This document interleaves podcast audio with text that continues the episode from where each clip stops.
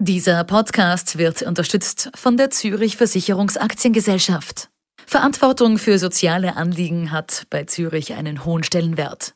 Zürich will vor allem die Zukunftschancen von Kindern und Jugendlichen, die von Armut, Migration oder körperlicher und geistiger Einschränkung betroffen sind, erhöhen. Dafür arbeitet die Zürich mit namhaften Organisationen zusammen. Denn für Zürich hat Verantwortung und soziales Engagement Tradition. Mehr Infos findet ihr in den Show Notes. Mein Name ist Caroline Bartosch und in der heutigen Folge hört ihr Lisa, die über ihr Leben mit multipler Sklerose und Morbus Fabri spricht. In diesem Podcast werden Krankheiten, Spitalsaufenthalte und psychische Gesundheit thematisiert. Wenn es euch gerade nicht so gut geht, dann holt euch bitte professionelle Hilfe. Am Ende der Folge und in den Show Notes findet ihr auch Anlaufstellen, an die ihr euch wenden könnt.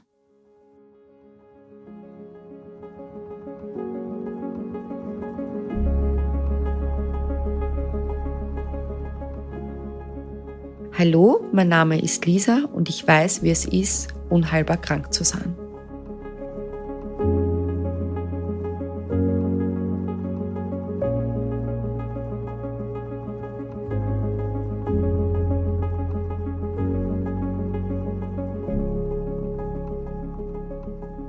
Ich bin aufgewachsen im 19. Bezirk, aber in einem riesen Gemeindebau. Es war grandios.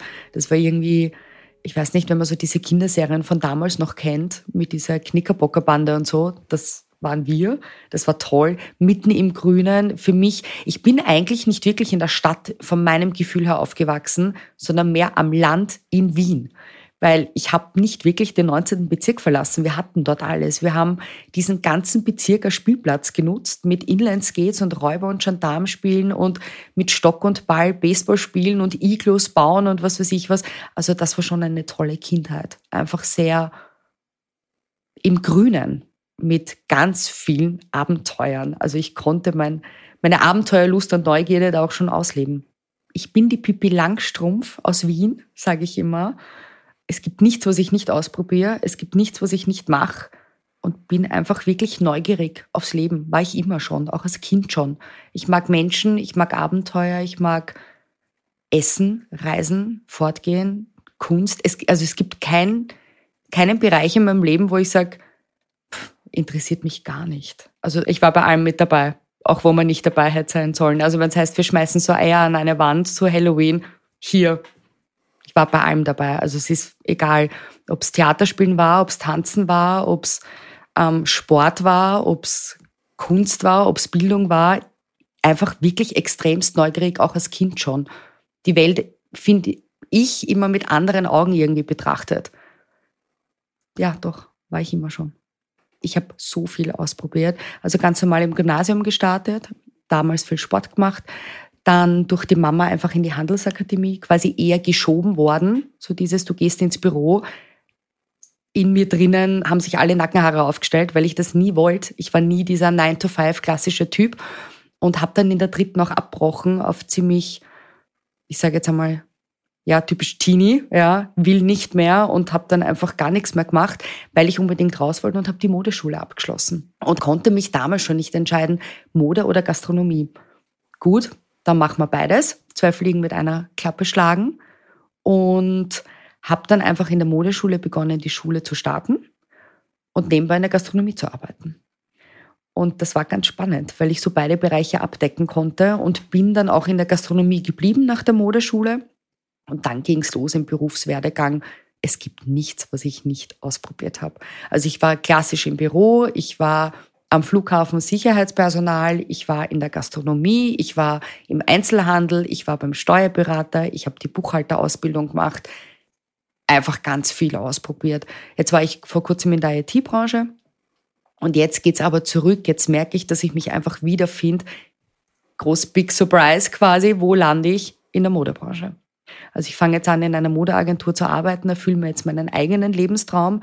Mode ist für mich einfach meine absolute Leidenschaft. Ich mag Stoffe, ich mag Farben, ich mag Formen, ich mag Menschen in Mode sehr gerne.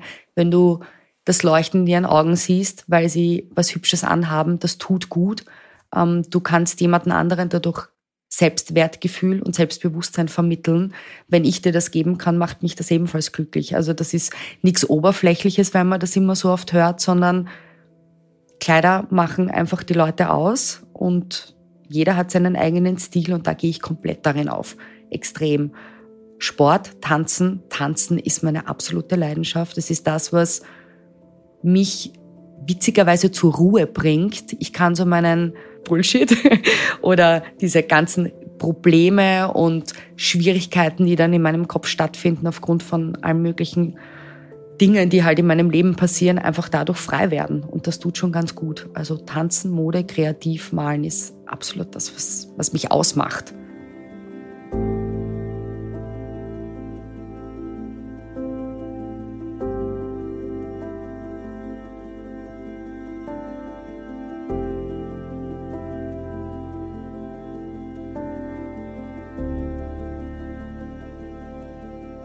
Wir treffen Lisa in ihrer kleinen Altbauwohnung in Wien. Als wir bei der Tür hereinkommen, strahlt sie uns an. Das Erste, was sie sagt, ist, fühlt euch wie zu Hause.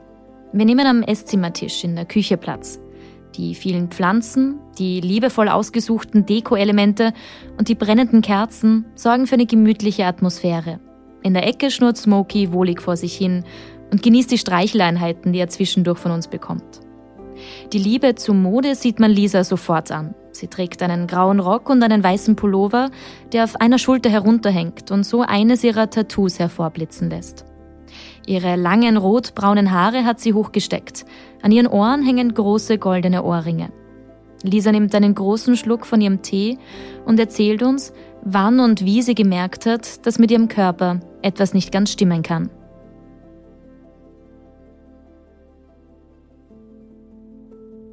Also ich war immer aktiv, begonnen haben bei mir die gesundheitlichen Probleme, dass ich gemerkt habe, dass irgendwas nicht stimmt.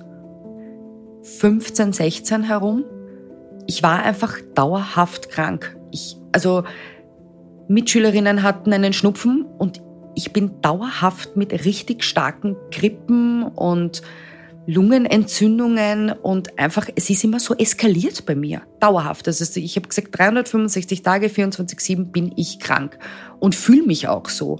Die Gelenkschmerzen, ich hatte Rückenschmerzen schon in meiner Teenagerzeit, die nicht erklärbar waren, wo auch schon Ärzte zu mir gesagt haben, es ist Wahnsinn, was du für Schmerzen beschreibst. Deswegen wurde mir auch selten geglaubt dieses, okay, die dramatisiert, die redet sich das ein, ja, die braucht Aufmerksamkeit, wie auch immer.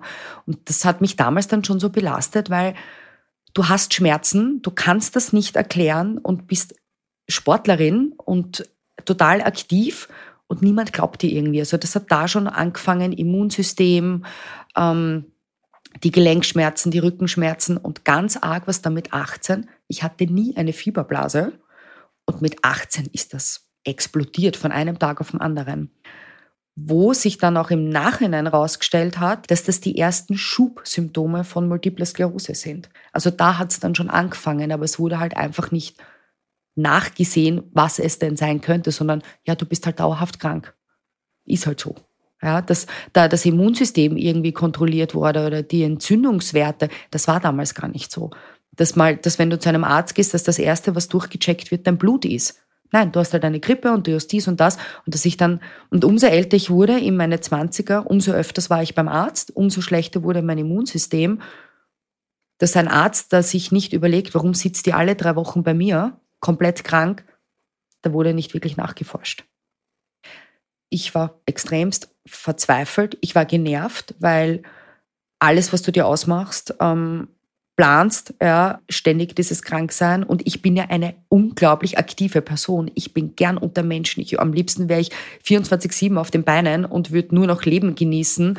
Geht nicht. Ja. Du schleppst dich dann auch aufgrund meines Berufs in der Gastronomie ständig krank in die Arbeit, versuchst dich nur noch mit irgendwelchen Kripostat, Neocitran, Medikamenten zuzupumpen, um zu funktionieren. Und es ist ein, echt ein Kampf. Und dann wird dir halt nicht geglaubt, dieses, jetzt bist du schon wieder krank ja, eh, bin schon wieder krank und das ist ein Kampf, es ist anstrengend und du bist dann auch irgendwie wütend, aber auf der anderen Seite hat es mich extrem stark gemacht, von diesem nach außen hin zu zeigen, dass man es nicht sieht. Dieses, ich funktioniere schon irgendwie, so gute Miene zum bösen Spiel, Krönchen zurechtrücken und geht schon irgendwie, weil auf der anderen Seite bekommst du keine Plattform, auch in deinem Inner Circle von deiner Familie, von deinem Beziehungspartner oder sonst was, die sind mehr genervt. Boah, jetzt ist die schon wieder krank, ja. Jetzt gib mal Ruhe, ist ja nicht so schlimm. Klar, die fühlen sie auch nicht und irgendwann habe ich mich dem einfach angepasst entweder gar nichts gesagt oder dann die Dauersuderei gehabt, weil es dann wirklich irgendwann nicht mehr ging. Weil dieses Gefühl ging auch nicht weg, dieses sich krank zu fühlen. Es waren halt dann keine Grippen oder Fieber oder Schnupfen, sondern auch dieser körperliche Schmerz, den ich erst im Nachhinein jetzt nachvollziehen kann. Du kommst dir irgendwie verloren, verzweifelt vor. Und niemand kann dir helfen, weil ich habe mich mehr immer wie ein bisschen eine Belastung gefühlt dieses, okay, wie erklärst du dich, weil es macht nicht nur körperlich was mit dir, sondern auch psychisch, dass du dir denkst, du bist zu viel. War ich vielleicht auch sehr oft? Oder bin ich's, weil dich diese Krankheiten auch verändern? Klar, du bist frustriert und dann, wenn du wieder dich gut fühlst, weil wirklich gesund fühlst du dich ja nie, krieg ich persönlich aufgrund meiner Aktivität so einen 180-Grad-Pegel, der in die Höhe schießt, das muss auch dein Gegenüber vertragen. Das ist auch nicht leicht. Ja, dieses, es wurden dann viele ja, Leute diagnostizieren gern, egal ob sie studiert haben oder nicht, so Sachen wie die hat Borderline oder die hat eine psychische Störung. Auf eine gewisse Art und Weise trifft das ja auch zu, denn diese Krankheiten machen ja auch was mit deiner Psyche. Aber so einen richtigen Anker, Anker, wo ich Halt gefunden habe, hatte ich eigentlich nicht. Nein. Und mit 27 ist dann was passiert in meinem Leben, das konnte niemand mehr erklären. Ich war mehrere Jahre schon in der Gastronomie beruflich tätig und jeder weiß, dass Business ist, du arbeitest nur. Also 18 Stunden Dienste, ganz normal, kein Schlaf, körperliche Belastung, psychische Belastung. Und ich konnte auf einmal meine Hände nicht mehr verwenden. Also ich konnte nicht mehr greifen.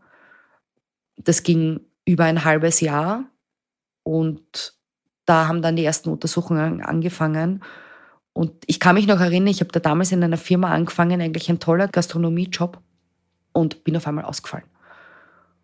Und ich habe nimmer gewusst, was mit mir nicht stimmt. Also sie haben, ich habe Schmerzen gekriegt im Körper, ich habe eben nichts mehr halten können, was in der Gastronomie blöd ist, weil irgendwer muss ja die Sachen zum Gast bringen. Und da ging dann der Ärztemarathon los und da wurde ich dann mit damals mit Kabaltunnelsyndrom diagnostiziert. Und da fiel dann das erste Mal das Wort Multiple Sklerose. Ist aber irgendwie in der Versenkung so verschwunden. Es wurde nicht mehr weiter gesucht. Passt, ähm, den Stempel bekommen, Kabaltunnelsyndrom, ist in Ordnung. Und die Hände wurden ja dann auch wieder. Also sie haben mich dann ähm, auf Physio geschickt. Das habe ich dann auch brav gemacht. Und meine Hände haben dann auch wieder funktioniert. Nur die Schmerzen gingen nicht weg. Ein Mensch ist ein Gewohnheitstier, lebst halt mit Schmerzen. Ich habe schon seit meiner Teenagerzeit Schmerzen im Körper. Also ob das jetzt noch dazukommt oder nicht, vollkommen egal, ja. Das werden wir schon irgendwie handeln. Und das war der erste Moment, wo man jetzt rückblickend sagen kann, oha, das war der erste große Schub das war der Beginn mit 27, wo ich zum allerersten Mal sagen kann, fuck, hier stimmt etwas nicht.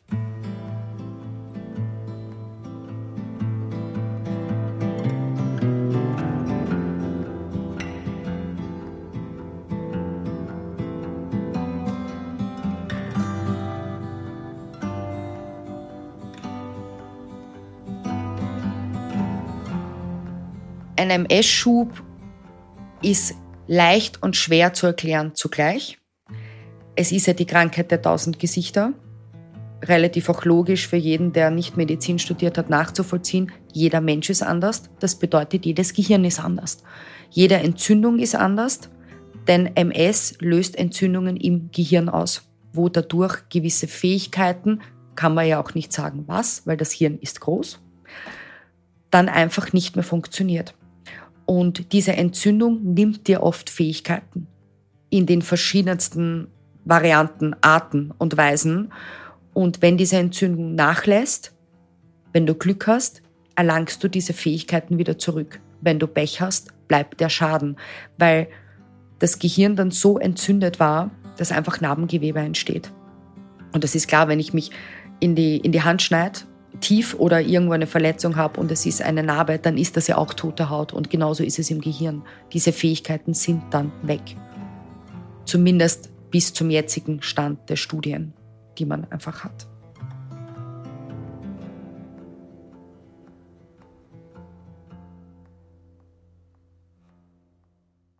Es war August 2020, in der Corona-Zeit. Mir ging es nicht gut. Ich bin im Job gesessen, ich habe von einer Sekunde auf die andere das Gefühl gehabt, pff, ich bin voll angesoffen, ohne Alkohol. What happened? Ganz furchtbare Probleme in der Optik, im Schwindel, ich konnte nicht mehr aufstehen, Konzentration gleich null, Panikattacken dadurch. Was passiert mit mir? Du kannst es dir nicht erklären, du sitzt da und auf einmal hast du irgendwie das Gefühl, ist mal gerade zu erklären, Du hast gerade 30 Shots hintereinander gekippt, stehst auf und dann auf einmal schießt es ein und genau so ging es mir. So kann man es immer am besten beschreiben. Und bin dann eben zum Arzt. Ich hatte eine tolle Arbeitskollegin, ähm, die gesagt hat, du musst zum Arzt. Vor allem, weil ich dann auch am rechten Auge fast nichts mehr gesehen habe. Und ja, bin dann auch zum Arzt. Dann ging es los. MRT, bin rein und ich werde das nie vergessen. Es war September, Mitte September, noch ein sehr warmer Abend. Ich saß an meinem Balkon draußen und habe diesen Mist tatsächlich per E-Mail geschickt bekommen. Den Befund. Und da stand dann drinnen Verdacht auf Gehirntumor, Multiple Sklerose oder irgendeine dritte Sache. Meine Reaktion war weinen wie ein Schlosshund. Ich habe gar nicht gewusst, was da passiert. Ich habe nur noch Gehirntumor gelesen. Meine Großmutter ist sehr früh verstorben an Krebs, also wirklich um die 55, 56 herum. Ich habe nur noch gesehen, Chemo, Bestrahlung, Glatze, Sterben. Hatte da auch schon meinen Kater, den ich da übernommen habe. Also das war da so mehr mein Fels in der Brandung. Nachteil war aber, ich habe mich in einer furchtbaren Beziehung damals befunden. Das war ein Lebenszeitpunkt mies. Also richtig, richtig mies und nur Angst. Und das Witzige ist, ich hatte mal ein Tinder-Date mit dem Chefneurologen aus dem Wilhelmina-Spital. Also uns wurde nichts, voll okay, aber der hat mich damals auch schon dazu gedrängt und den habe ich dann angerufen an diesem Abend, weil er gesagt hat, Lisa, egal wann du in dieses MRT gehst, schick mir den Befund. Natürlich Panik. Ich habe gesagt, bitte erklär mir das. Er so, Lisa, du kommst zu mir. Und drei Tage später war ich bei ihm. Das war schön, weil er mir Angst nehmen konnte, dadurch, dass ich ihn kannte. Dass wir mal bei einem Abendessen gesessen sind und irgendwie angefreundet haben, dass du gerade in der Corona-Zeit, wo eh alle eingesperrt waren, ich komplett jeden Arztweg alleine machen musste, Angst hatte. Ich hatte gar nicht Angst vor Corona, sondern dieses, oh Gott, nur noch Krankheiten gesehen. Und da haben wir dann die Lumbalpunktion gemacht. Und da war ich dann über Nacht drinnen und sitz am Bänkchen vor dieser Station und er kommt zu mir raus und sagt, Lisa, du hast keine Gehirntumor, du hast Multiple Sklerose. Und ich beginne zu grinsen wie ein Honigkuchenpferd von einem Ohr zum anderen und sag, geil, passt, safe, gesund, wir sehen uns. und er so, hast du verstanden, was ich dir gerade gesagt habe? Und ich so, nein. Oder ja, eigentlich schon, habe ich verstanden. Kein Gehirntumor, safe, bin gesund, falscher Befund, alles okay, sagt er, nein, nein, Lisa, hier wird sich jetzt etwas ändern für dich. Und das war dann eben die Diagnose Multiple Sklerose. Also alle Werte haben dafür gesprochen und dann ging der Terror los. Ich war dann ein Jahr dauerhaft im Krankenhaus. Ich war meinen Job verloren dadurch in den ganzen Lockdowns, was furchtbar war, weil du nicht gewusst generell für uns alle, wie es weitergeht. Sorgen, Ängste waren ja generell schon da. Und ich hatte so das Gefühl, wir schwimmen alle im selben Becken und ich kriege aber noch ein extra Becken dazu und bin gerade am Ertrinken und muss das Ganze alleine durchmachen. Also es war nicht erlaubt, dass Familienmitglieder mitgehen. Es waren nur noch Fragezeichen da.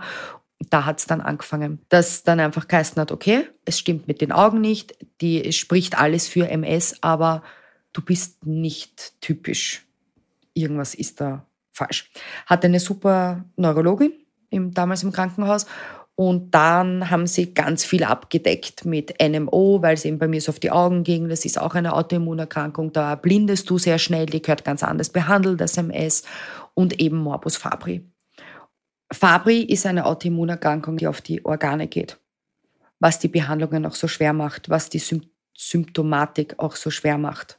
Dass man sagen kann, welche Krankheit zerstört dich, jetzt gerade im Moment, das kann dir auch ein Neurologe nicht sagen. Das heißt, ich kann Fabri und die Kombination mit Multiple Sklerose oder umgekehrt gar nicht vernünftig erklären, weil es kann mir ja auch kein Arzt erklären. Man kann die Krankheiten einzeln rein theoretisch erklären, aber die Krankheit ist so in der Forschung, die ist noch kein Thema. Deswegen ist die einfachste Erklärung, dass man sagt, es zerstört deine Organe. Also ich sage immer, MS ist die nette Krankheit, die mein Hirn frisst und daher es ein Fünf-Gänge-Menü ist, haben wir dann auch noch die Organe, die dann den Bach runtergehen. So kann man es am leichtesten erklären. Und da haben wir dann auf den Befund sechs Monate gewartet. Und währenddessen hatte ich dann auch einen Schub und bin ziemlich zugebummt worden mit Medikamente und da ging es mir dann richtig schlecht. Lockdown, ich war ewig lang in Quarantäne, eben wegen der Diagnose, weil Corona, MS, Autoimmunerkrankungen, sterben, sterben, sterben. Sterben war ein Wort, das ich hätte es mal auf die Stirn tätowieren können. Das war nur noch irgendwie alles mit Angst und Ungewissheit verbunden und halt auch alleine. Ganz alleine, abgesehen von meinem süßen Kater, der war wirklich ein Fels in der Brandung. Nach sechs Monaten kam dann raus, okay, Multiple Sklerose mit einer positiven Morbus Fabri-Mutation. Und dann war das Fragezeichen nur noch größer, weil das ist eine Krankheit, die nicht erforscht ist und schon gar nicht in dieser Kombination. Und meine Neurologin, das rechne ich hier wirklich hoch an, das ist einer der wenigen Ärzte, die komplett ehrlich zu mir war, die gesagt hat, Lisa, pass auf, von dieser Sache habe ich keine Ahnung. Ich schaue mich für dich um, wo du hin musst, weil das übersteigt meine Kompetenzen. Und das fand ich sehr fein, dass sie da einfach ehrlich war und gesagt hat, Wahnsinn, das sagt doch mir nichts.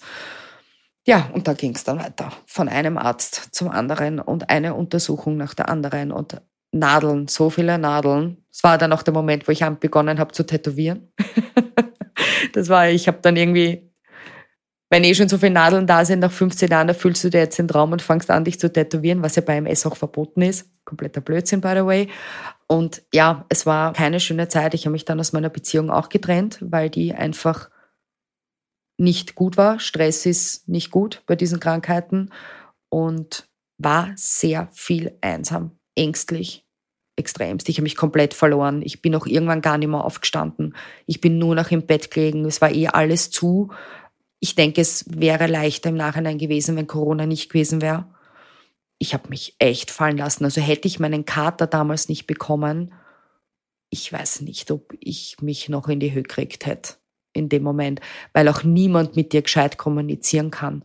Du bist einfach, du kriegst einen Befund nach dem anderen, eine Untersuchung nach der anderen. Es ist anstrengend. Du sitzt die Zeit ab mit den Masken, mit Corona, ständig in Quarantäne. Ich, ich glaube, ich war am längsten in Quarantäne, was man sich vorstellen kann. Ich glaube, fast zweieinhalb Monate.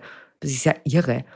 Also, ich will die Zeit nicht noch einmal erleben müssen, was da passiert ist. Und ja, mit Corona dann wieder Lockdown, dann Untersuchungen, dann konntest du die Untersuchungen nicht machen, weil eben alles wieder explodiert ist, dann gerade die neurologischen Krankheiten und da war ja sowieso Multiple Sklerose und Corona ist sowieso dein Todesurteil. Du brauchst ja nur rausgehen, vor die Tür, zum Einkaufen gehen und stirbst.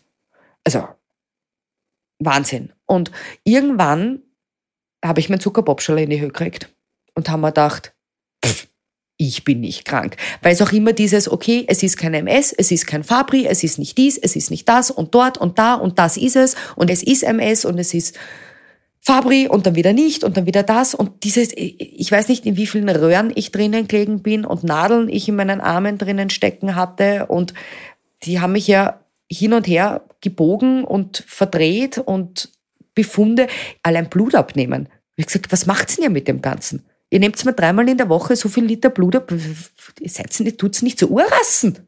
Weißt so.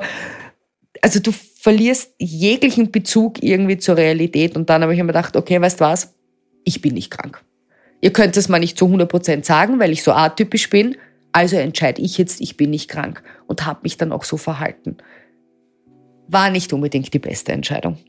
Jetzt, wenn man dann in die Zukunft schaut, bis jetzt zur Gegenwart war das sicher nicht die beste Entscheidung, aber für mich der einzige Weg, um mich nicht gänzlich zu verlieren, sondern die quirlige, abenteuerliche Lisa zurückzugewinnen, die halt zu der Zeit einfach auf alles gepfiffen hat und sicher nicht auf ihre Gesundheit geschaut hat. Ganz im Gegenteil.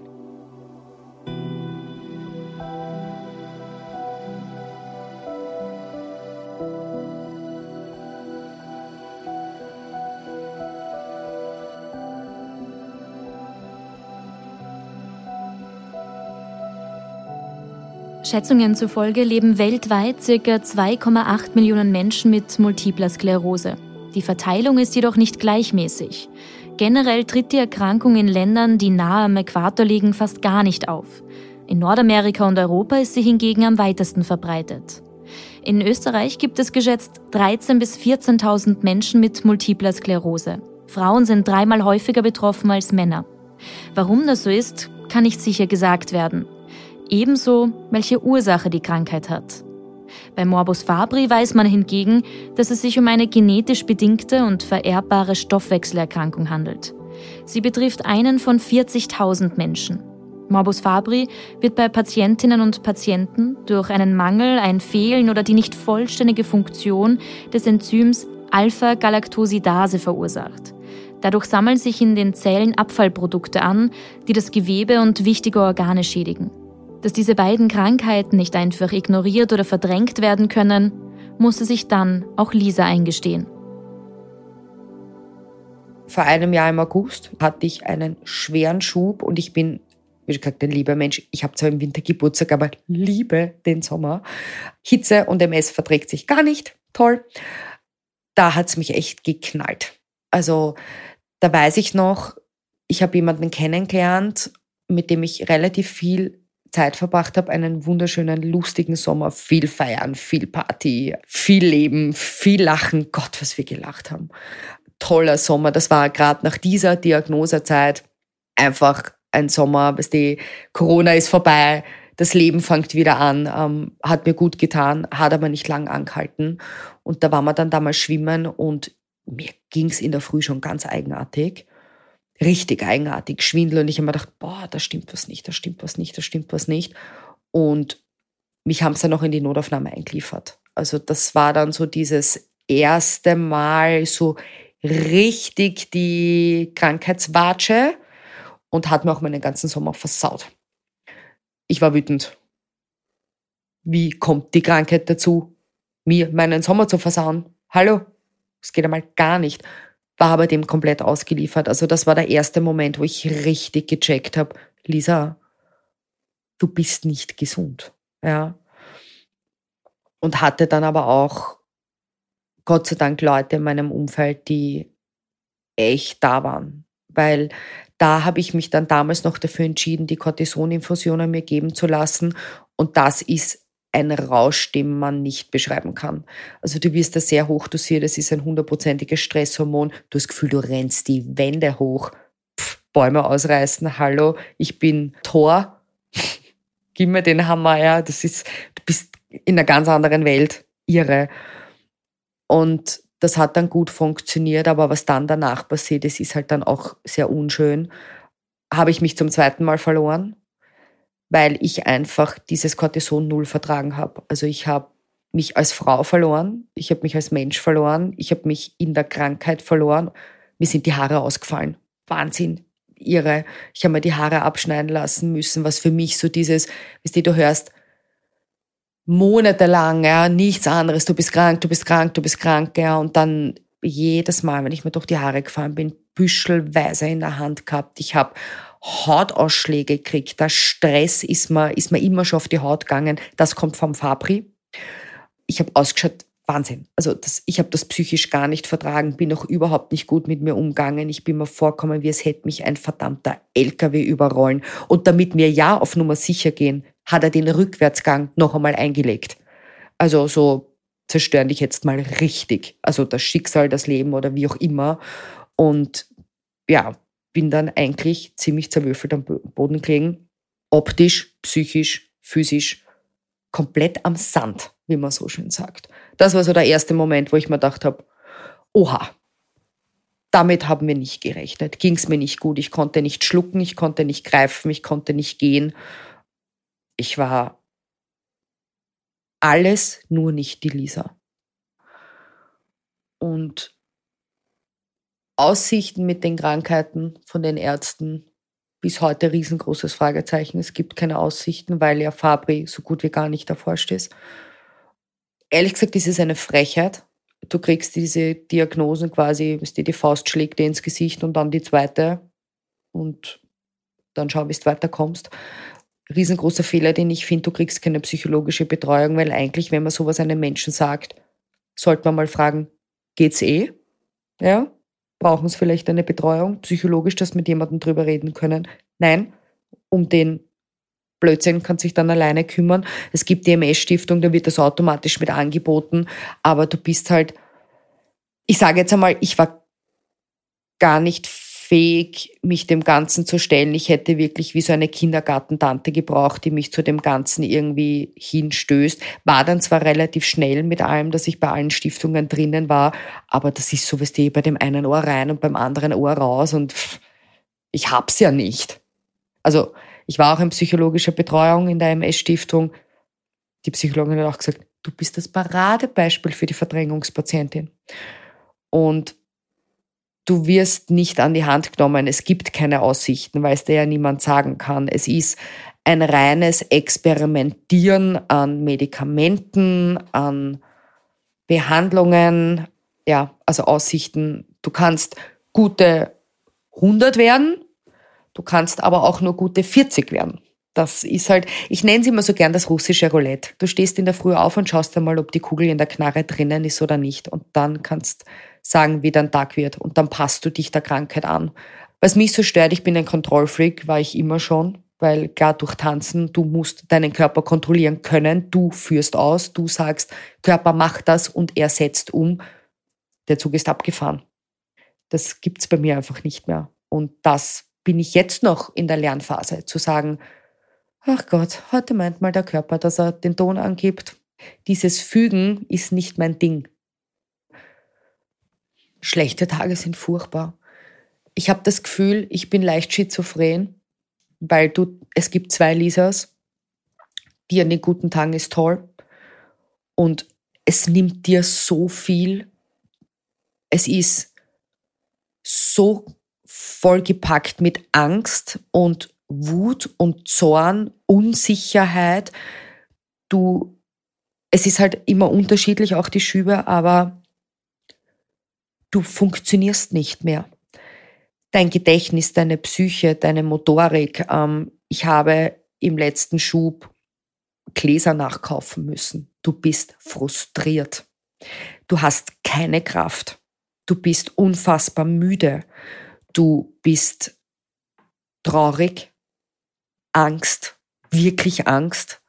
Also das ist, da werde ich jetzt voll emotional, wenn ich drüber rede, weil ich ja jetzt den eigentlich mitten gerade in einem Schub stecke und Glück habe, dass sich viel wieder regeln lässt, aber dieser Schub zum Beispiel jetzt auch Schäden bleiben. Das ist mir jetzt bewusst. Und das macht echt nicht schön aus, aus dir, weil du stehst nicht mehr normal auf und hängst die Wäsche auf und funktionierst oder ich erkläre es anders, du funktionierst nicht mehr wie ein normaler Mensch, der acht Stunden am Tag seinem Job nachgehen kann, der nach Hause geht, der seine Freunde trifft, der seinen Verpflichtungen nachgeht. Das funktioniert nicht mehr. Entweder bist du komplett ans Bett gefesselt. Es gibt Tage, da kann ich nicht aus dem Bett aufstehen, was auch niemand sieht. Und dann gibt es natürlich Tage, wo ich ganz normal gehe und wie eine prima Ballerina durch die Welt tanze. Auch dieses, dass dir das niemand glaubt, weil sie es nicht verstehen können, was mit deinem Gehirn passiert.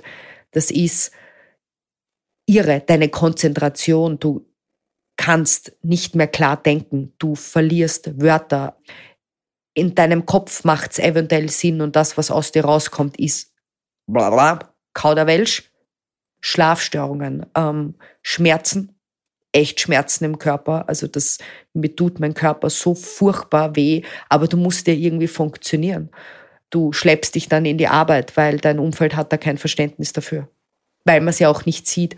Also viele sagen so, solange du nicht im Rollstuhl sitzt, hast du keine, keine Krankheit. Ja. Die wissen nicht, was das für ein Kampf ist, den wir Patienten oder kranke Menschen da durchgehen. Das ist ein Kampf 24-7 und dir geht auch die Kraft aus. Und das Allerschlimmste dann, nicht nur, dass es dir körperlich schon so mies geht, die Psyche ist das Restliche, was du dann noch brauchst, die dich komplett zerwürfelt, zerstört. Du zerbrichst. Stell dir eine chinesische Vase vor, so eine richtig schöne Keramikvase, eine sauteure. Das bist du an deinen guten Tagen. Und dann kommt jemand, nimmt diese Vase und zerschlägt sie am Boden in tausend Einzelteile. Und deine einzige Aufgabe ist es die, wo du so schmerzvoll zerbrochen gerade wurdest, jedes einzelne Kackteil wieder zusammenzukleben. Das ist ein mieser Tag. Und wie lange das dauert, kann dir niemand sagen. Das kann 24 Stunden dauern, das kann Monate dauern, Monate, bis du wieder funktionierst, bis du aufstehst und ich konnte im letzten Schub einfach drei plus vier nicht rechnen. Es ging nicht. Drei plus vier, das ist wie, als hättest du mir eine Integralrechnung erklärt. Ich habe die Volksschule geschafft. es ist unmöglich. Das ist Wahnsinn, was da mit einem passiert. Und es ist auch immer anders, weil jede Entzündung anders ist. Es ist jedes Mal ein neues Verlieren und Wiederfinden, was so anstrengend ist. Was das mit dir als Mensch macht, kann sich keiner vorstellen, der das nicht erlebt. Es ist die Hölle auf Erden.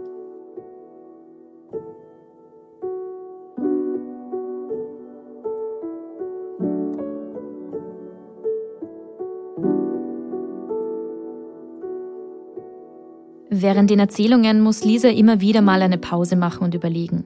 Sie befindet sich gerade in einem MS-Schub und die damit einhergehenden Entzündungen im Gehirn machen es ihr schwer, sich an chronologische Abfolgen und Jahreszahlen zu erinnern. Doch Lisa hat für sich Wege gefunden, damit umzugehen.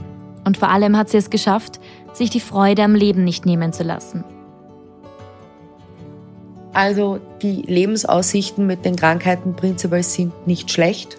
Von dem her mit den ganzen Behandlungsmethoden, es ist halt so, ich persönlich habe meinen eigenen Weg gewählt, weil man mir nicht sagen kann, welche Medikamente für welche Krankheit greifen. Das eine zerstört das andere und umgekehrt. Also bis man da nicht wirklich sagen kann, Lisa, das nimm. Ich möchte mich einfach nicht als Versuchskaninchen irgendwie da bereitstellen, was das anbelangt, weil ich ja das Cortison schon so schlecht vertragen habe und habe mich mehr für Alternativgeschichten entschieden ganz, ganz wichtig, ist die Supplementierung, ist deine Ernährung.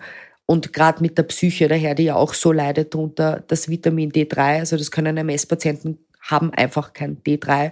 Warum kann man mir nicht sagen oder kann man generell anscheinend nicht sagen, dass man da wirklich drauf schaut. Ernährung ist ganz wichtig.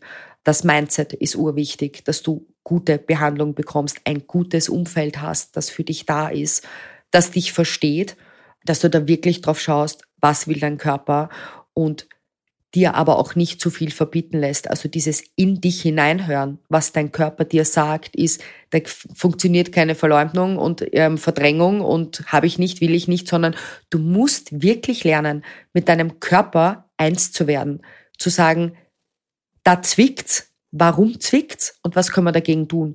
Und da ist Ernährung, Supplementierung, ausreichend Schlaf, kein Stress wirklich, wirklich wichtig für mich dann merke ich, okay, ich kann das ohne Medikamente derzeit noch schaffen.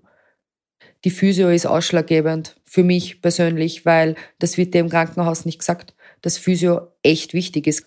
Ich konnte ein Jahr mein rechtes Bein nicht verwenden und eine Physiotherapeutin hat es wieder hinkriegt. Es ist zwar nie wieder zu 100 Prozent geworden, aber sicher weniger Schmerzen. Für mich ist es so, wenn ich nicht einmal im Monat zur Physio gehe, Minimum funktioniert mein Körper nicht dann fangen wirklich die Symptome an wie schweres Gehen, schweres Greifen. Das ist für mich ausschlaggebend. Physio würde ich ganz oben auf die Liste setzen. Und ich habe endlich gelernt, auf mich selbst zu schauen. Ich war nie so ein Mensch. Ich habe immer auf alle anderen geschaut. Ich habe mich viel verletzen lassen in meinem Mindset, in meinem Leben. Ähm, wurde mir so antrainiert aus der Kindheit. Dieses Gefühle spielen keine Rolle. Ich sehe das Leben in einer ganz anderen Perspektive. An meinen guten Tagen gib mir die Zitronen. Bah, ich quetsch die aus, bis ins letzte Fitzel. Also da werden nicht nur Gin Tonics gemacht, da wird alles daraus gemacht.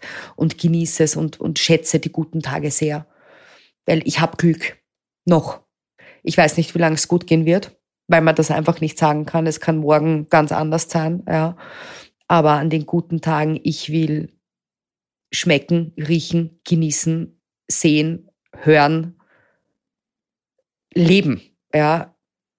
Mit allem, was mir geschenkt wird an diesem Tag. Und ich habe ganz stark mein Umfeld verändert. Ich habe ganz stark mein Mindset verändert, zu sagen, Lisa, es läuft vielleicht jetzt gerade echt mal mies, aber das ja nicht dieses Gefühl in einen guten Tag hinein mitzunehmen, sondern der ist 24-7 einfach geil.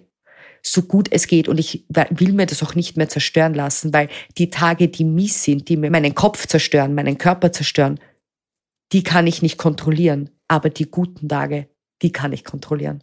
Und da mache ich wirklich Dinge, die mir Spaß machen. Und ich habe auch mein Leben dahin verändert. Ich habe mein Berufsleben dorthin verändert, dass ich sage, hey, ich bin eine kreative Person. Ich habe keine Angst mehr, weil der Mensch denkt, er ist unsterblich.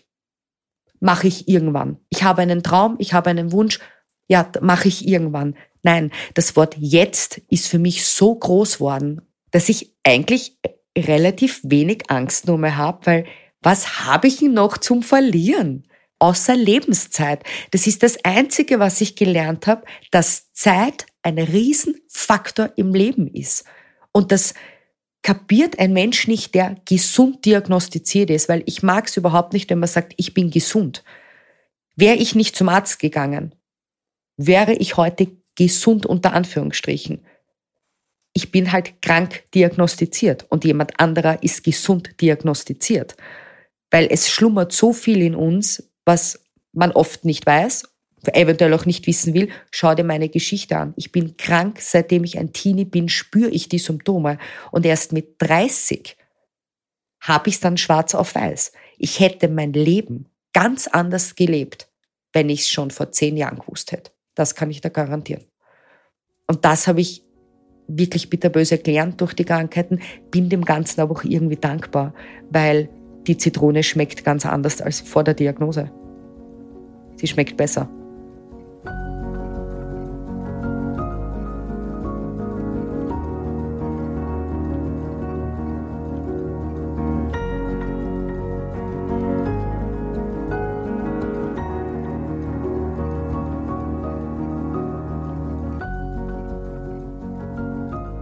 Mein Name ist Caroline Bartosch und das war Ich weiß, wer es ist. Heute mit Lisa, die einen Einblick in ihr Leben mit multipler Sklerose und Morbus Fabri gegeben hat. Wenn auch ihr oder jemand in eurem Umfeld mit Erkrankungen oder Schicksalsschlägen zu kämpfen hat, dann könnt ihr euch an die Telefonseelsorge unter der Notrufnummer 142 wenden. Weitere Anlaufstellen findet ihr auch in den Show Notes. Habt ihr selbst eine tiefgreifende Erfahrung in eurem Leben gemacht und wollt davon erzählen?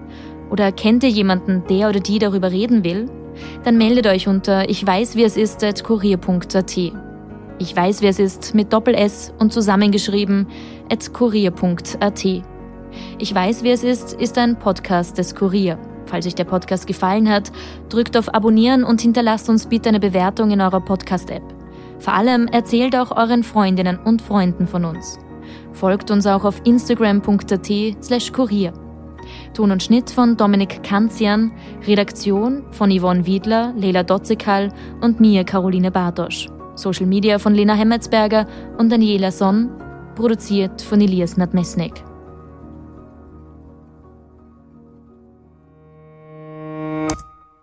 Dieser Podcast entsteht mit freundlicher Unterstützung der Zürich Versicherungs AG. Verantwortung für soziale Anliegen hat bei Zürich Tradition und einen hohen Stellenwert. Risiken können Menschen daran hindern, ihr volles Potenzial zu entfalten und ihre Ziele zu erreichen. Als Versicherung versteht Zürich etwas von Risiken und wie man sich davor schützen kann. Es gibt aber auch Risiken, die sich nicht durch einen Versicherungsvertrag abdecken lassen. Armut, Behinderung, Arbeitslosigkeit, Flucht und soziale Benachteiligung. Das nimmt Zürich zum Anlass für ihr soziales Engagement. Zürich möchte vor allem die Zukunftschancen von Kindern und Jugendlichen, die von Armut, Migration oder körperlicher und geistiger Einschränkung betroffen sind, erhöhen. Dazu arbeitet Zürich mit namhaften Organisationen zusammen. Denn für Zürich hat Verantwortung und soziales Engagement Tradition. Mehr Infos findet ihr in den Show Notes.